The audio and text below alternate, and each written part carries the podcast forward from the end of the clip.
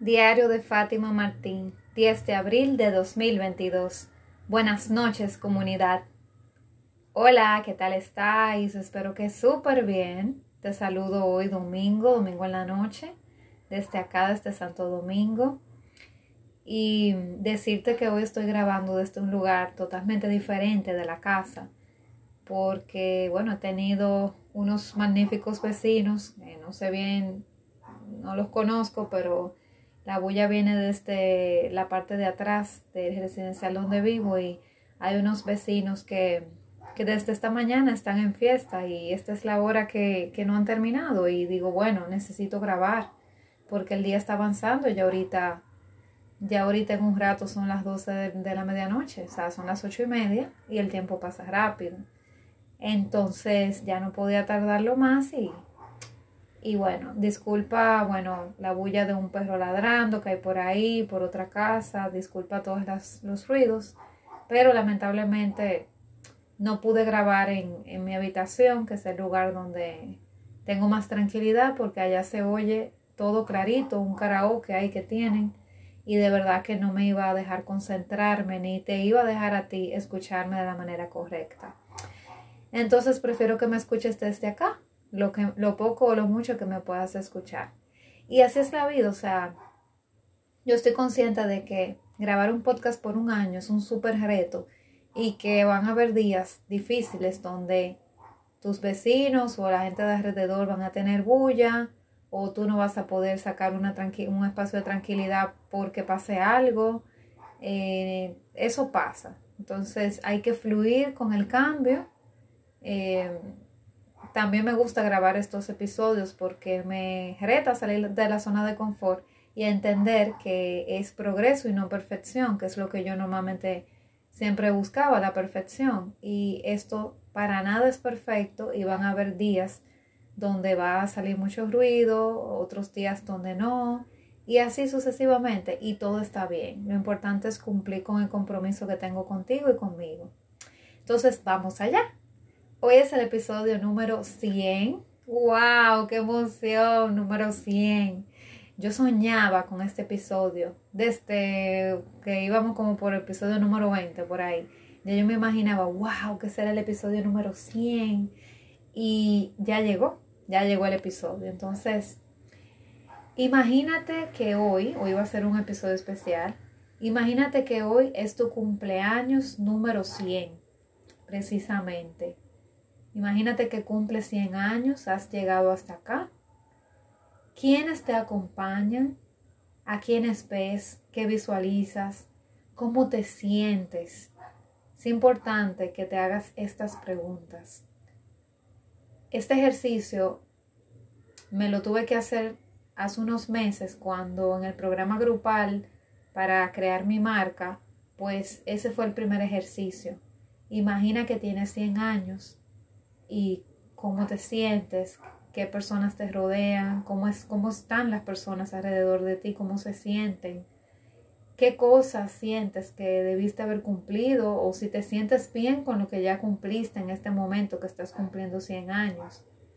Y de verdad que fue un poco overwhelming for me, o sea, a pesar de que ya yo en coaching había hecho una comparación y una escena de mí a mis 80 años, imaginando que moría a los 80 años y poniendo un promedio, porque al final no se sabe, pero teniendo una vida larga, pensando que tenía 80 años y despidiéndome de mis familiares en cama, pensando cómo me sentiría y me sentí muy decepcionada de todo lo que no logré. Y por eso fue que he ido cambiando el rumbo de mi vida del 2020 para acá y estoy haciendo una vida totalmente diferente de la que yo antes me hubiera imaginado.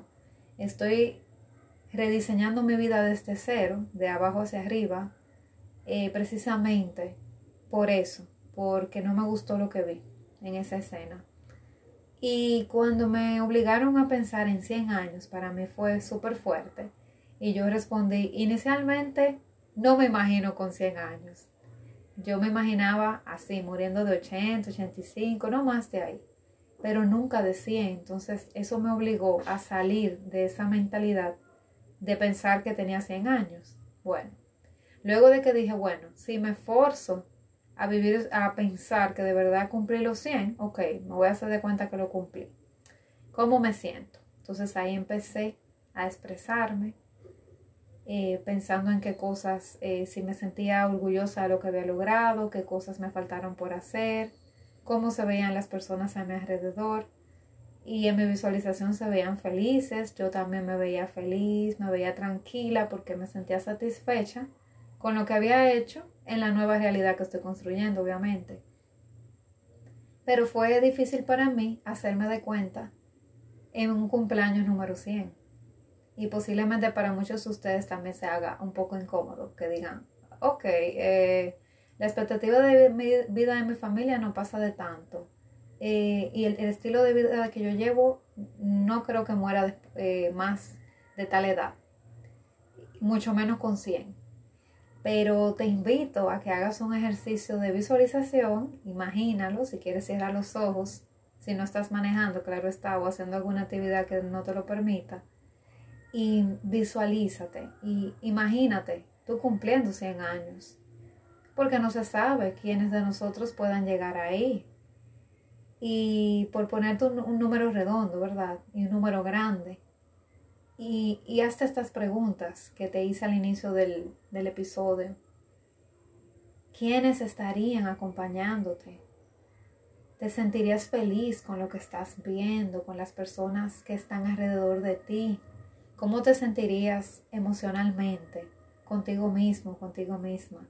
¿Te sentirías satisfecho, satisfecha de lo que has logrado hasta ese momento? ¿Te sentirías, por el contrario, decepcionado? ¿Te sentirías triste? ¿Te sentirías alegre?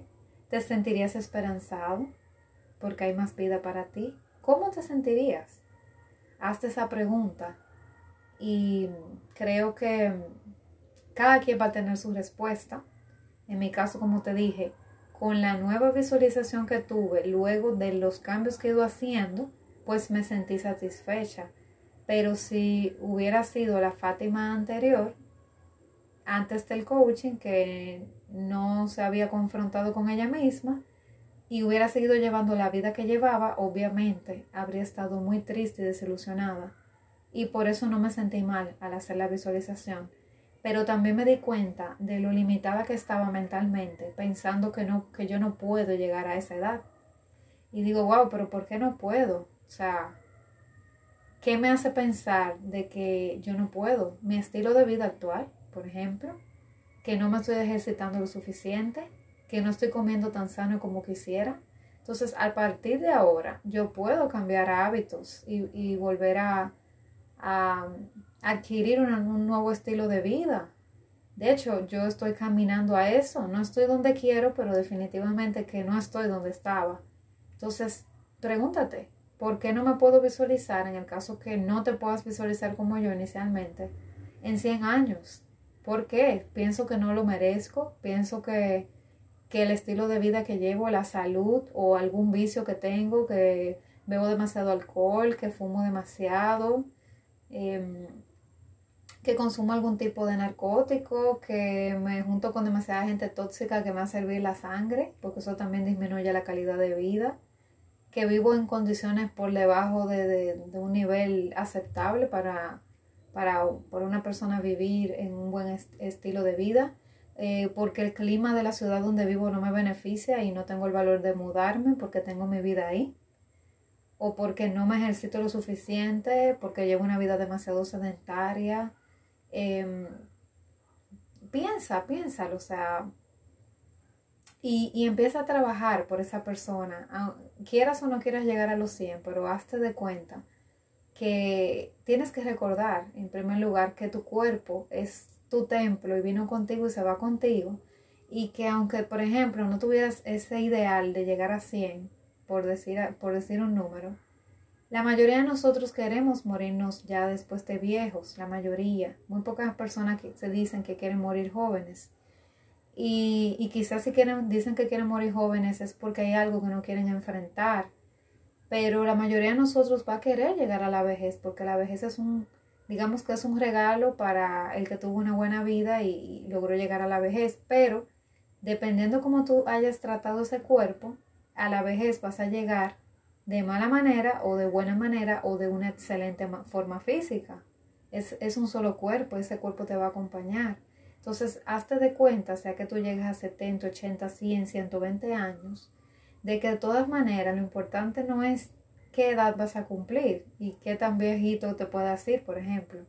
Lo importante es el estado en que voy a estar. no vale la pena irme de 100 cuando yo estoy arrastrándome literal, con una salud totalmente precaria.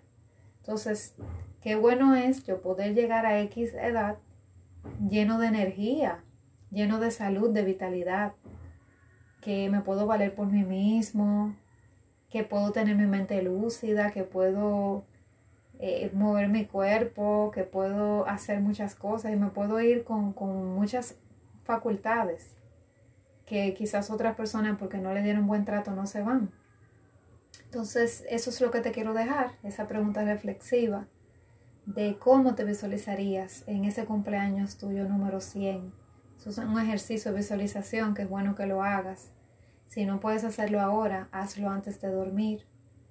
Y visualízate lo que sea que aparezca. No lo juzgues, no, no te prejuzgues por eso. Diga, ay, pero ¿por qué pensé esto? No, simplemente déjalo fluir. Lo que sea que salga, analízalo y simplemente no lo busques y trata de anotarlo para que lo tengas pendiente y luego un tiempo después vuelves y visualizas luego de que hayas hecho los cambios que quieras hacer en el caso que quieras hacer cambios y cuando visualices nuevamente comparar qué cambió que si me acerca a lo que yo quiero si no me acerca si hay otras cosas que debo cambiar y lo tomo este punto de referencia nos vemos, que tengas un excelente resto de la noche o bueno, dependiendo de la hora que me escuches y nos vemos mañana. Seguro que sí. Un fuerte abrazo.